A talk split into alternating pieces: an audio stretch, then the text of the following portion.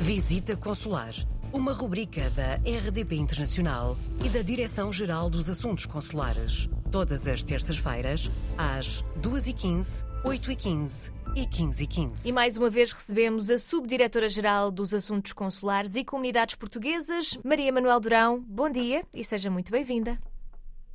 Muito bom dia. Hoje uh, pensava manter-nos uh, a falar novamente no, na questão das viagens. Uhum. Isto porque estamos em pleno período de férias uh, e é importante recordar algumas regras e alguns conselhos, desta vez aplicáveis às viagens de menores de idade. Um, isto porque, de acordo com a lei, os menores portugueses ou estrangeiros que vivem em Portugal e que viajem para o estrangeiro sem um dos pais devem levar consigo uma autorização de saída legalmente certificada, assinada por quem exerce a responsabilidade parental. Esta regra também é aplicável aos menores que venham de férias a Portugal, uma vez que esta autorização pode ser exigida quer à entrada, quer à saída do território nacional. Uh, mas uh, posso-vos dar alguns, talvez alguns exemplos mais, mais comuns.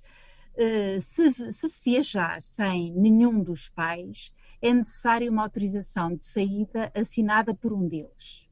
Se viajar com um dos pais não necessita da autorização, basta que o outro progenitor não se oponha à viagem.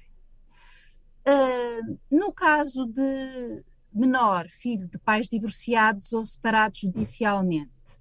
Bom, neste caso, a autorização de saída tem de ser dada pelo progenitor a quem o menor foi confiado, juntando-se sentença, eh, cópia da sentença que determina o exercício do poder parental. Nas situações de responsabilidades parentais conjuntas, o menor pode sair com qualquer um dos pais, desde que não haja oposição do outro.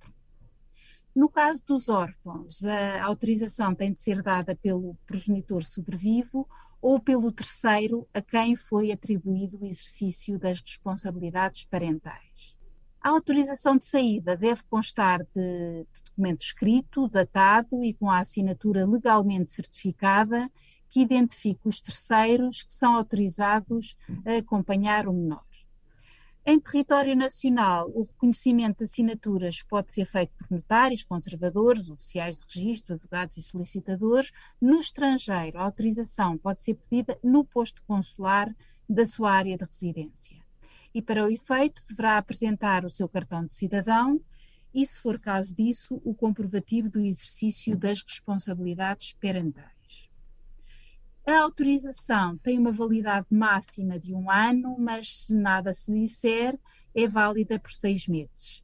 Dentro do prazo de validade, pode ser utilizada sem limite de viagens.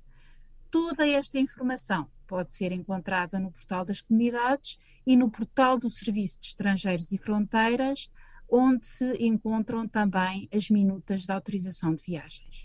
Em caso de dúvida, escreva-nos para visitaconsular.rtp.pt. Muito obrigada, Maria Manuel Durão, e até para a semana. Visita Consular, uma rubrica da RDP Internacional e da Direção-Geral dos Assuntos Consulares. Todas as terças-feiras, às 2h15, 8h15 e 15h15.